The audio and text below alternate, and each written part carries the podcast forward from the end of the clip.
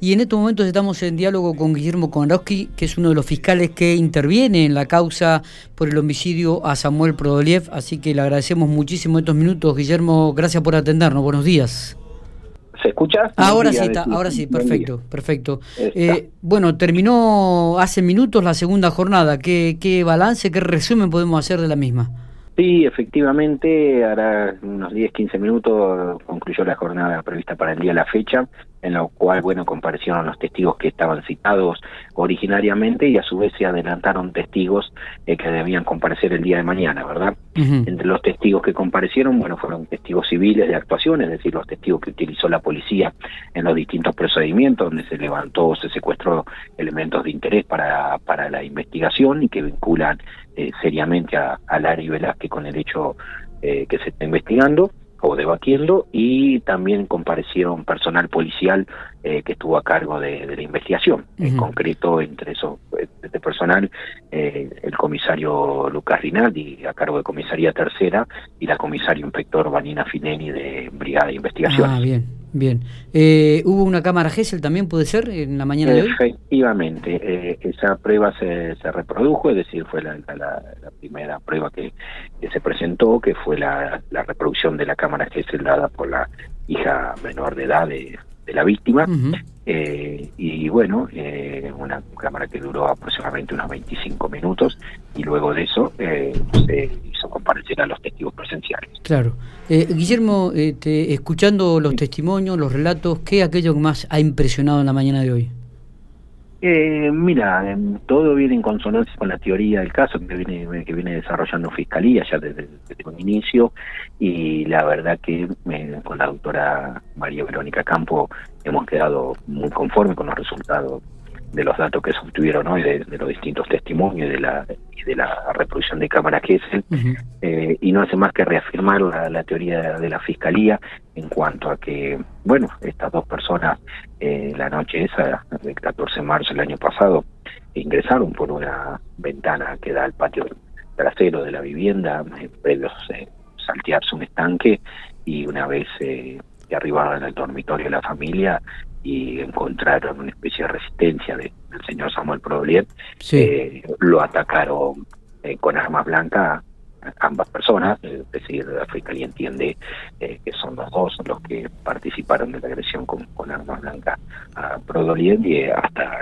darle muerte, ¿verdad? Claro. Posterior a eso, se previo sustraer los teléfonos que estaban al alcance de la mano de, de las víctimas que habían quedado con posibilidad de conseguir ayuda, que era la señora Masma y su hija menor de edad. Eh, los malvivientes le sustrajeron estos teléfonos con la intención eh, de que estas personas no pudieran conseguir auxilio inmediato. Así que, bueno, eh, fue un poco eso sobre lo que declararon los testigos, sobre el hallazgo de un cuchillo que en, definitiva terminó arrojando ADN de la víctima, eh, es decir, entiende uno de los cuchillos utilizados para la muerte de Prodoliet y que fue secuestrado en la vivienda lindante, en una obra en construcción lindante a la casa de, de, esta familia. Eh, Guillermo, para entender un poquito, porque hubo dos posibles acusaciones, que una es eh, el homicidio en ocasión de robo y el otro es el criminis causa. ¿Cuáles son estas diferencias que marcan una y otra? A ver, eh, primero la, la pena, ¿verdad? La, pena, el homicidio criminis causa prevé una única pena que la pena de prisión perpetua. El homicidio en ocasión de robo es una, un homicidio que se da, como bien lo dice la figura, en el marco de un robo, eh, que prevé una pena mayor al homicidio simple, es decir, una pena que va de 10 a 25 años, y las diferencias sustanciales tienen que ver en el elemento subjetivo eh, del tipo penal. Esto es medio por ahí mm, complicado explicar eh, para aquel que no tiene conocimiento puro de lo que es eh, materia penal, pero bueno, en concreto quiere decir que una persona o, en el marco de, un robo eh, ejecute un acto que va sin intención de querer cometer la muerte propiamente dicha o, o en un acto defensivo de, de, de tratar de zafar de alguna manera de la situación esta que ha sido advertido en el marco del robo, eh, y, por eso da muerte a la, a la víctima, o bien eh, es una acción totalmente independiente del fin de sustracción, es decir, que se le da muerte, y acá el homicidio criminal causa, que se le da muerte a la víctima con la intención de que la víctima no lo reconozca, no logre dar ayuda, o también hay otro supuesto como es para facilitar el robo o perpetrarlo, ¿verdad?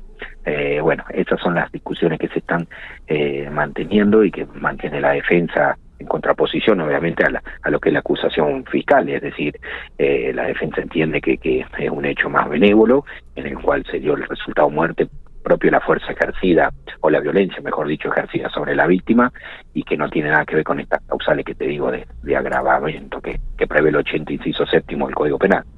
La Fiscalía entiende todo lo contrario y es por eso que, que intenta demostrar esta calificación para lograr la aplicación de una pena de prisión perpetua. Esto en, en los sucesos o, lo que contaba ayer Marcela Masman, eh, e, esto de seguir pidiéndole dinero aún cuando ya estaba agonizando o fallecido eh, Prodoliet y, por ejemplo, sacarle los teléfonos para que no puedan pedir ayuda, ¿esto hace ese criminis causa, por decirlo de alguna manera? Y es uno de los fundamentos en los que se puede basar o que se podría razonar en el sentido de decir, bueno, en, digamos, eh, corrido del medio la persona que le ofrecía una cierta resistencia, es decir, que le impedía llevar a cabo el, eh, la sustracción, como era el señor Pordoliet, eh, corrida del medio a través de esta forma tan violenta, ¿no? tan, repudiable que fue haberle dado muerte, se, se le facilitaba el camino para la sustracción del dinero a la cual estaban o, había sido, digamos, el plan inicial, ingresar a sustraer el dinero, ¿verdad? Y también eh, esto de sacarle los celulares para que eh, no pudiesen dar aviso inmediato eh, solicitando la ayuda. de hecho, bueno, después la, la familia con un teléfono de la menor que lo tenía guardado en su habitación y en un lugar medio recoveco, digamos, eh, que no fue advertido por los imputados, pudieron conseguir esta ayuda, eh, pero ya no dependía de la voluntad de, de, los, de Lari Velázquez. Ellos entendían que habían desarmado a, la policía de, los posibles eh, elementos de contacto, como eran los teléfonos celulares, y a la postre está que uno lo abandonaron en un estanque en la casa por que ingresaron y egresaron, y el otro en la esquina de la vivienda a tan solo 40 metros del lugar. Es decir, lo sustrajeron no con fines de apropiárselo ilegítimamente, sino entiende la fiscalía de verse, de imposibilitar a la a la madre, a la digamos la, a la esposa de y a la hija de, de solicitar la ayuda inmediata. ¿Se investigó si había algún dato o si los delincuentes fueron por algún supuesto dato de dinero?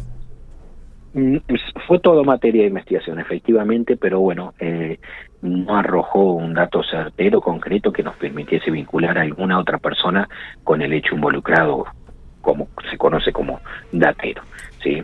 ni tampoco alguna otra persona como eh, autor del material de los mismos, que no sean estas dos que tenemos enjuiciadas. Bien. ¿Cómo continúa esto mañana, Guillermo? ¿Quiénes este, participarán del debate? Sí, mañana continuarán testigos que tienen que ver con testigos de actuación, esto que te digo de, otros procedimientos, los cuales se, levantaron otros elementos de interés para la causa, y pues, comparecerá personal de la Agencia de Investigación Científica, entre ellos el jefe Hernán Miranda, eh, y bueno, y especialistas, digamos, las licenciadas. Eh, que han elaborado distintos informes eh, de interés para la causa, informes, eh, digamos, técnicos, ¿verdad? Si se quiere, o pericias concretamente para, para dar la explicación y cómo vinculamos elementos de interés con los imputados y con el hecho en sí. Eh, ¿Cuál es la actuación de los abogados defensores? Ponen... ¿Cuál es?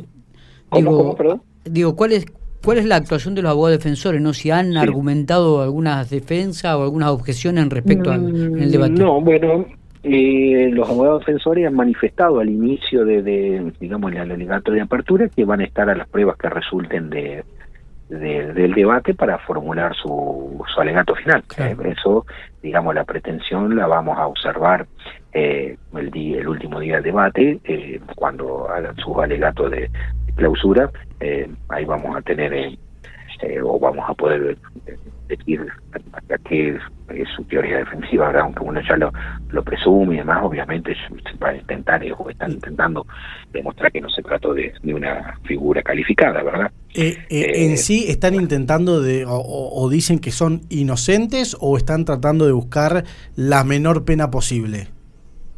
Mira, por la impresión que me deja a mí el debate, entiendo que van a intentar demostrar que no se trata de un hecho calificado.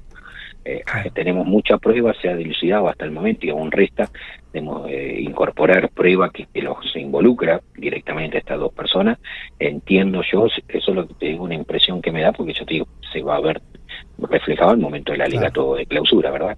Pero entiendo que van a ir eh, a demostrar, tratar de demostrar que se trató de, un hecho no calificado como crimen causa. Bien. Guillermo, gracias por estos minutos, como siempre, muy amable. No, gracias. Buen día, Miguel. Buen día a los oyentes. Hasta luego.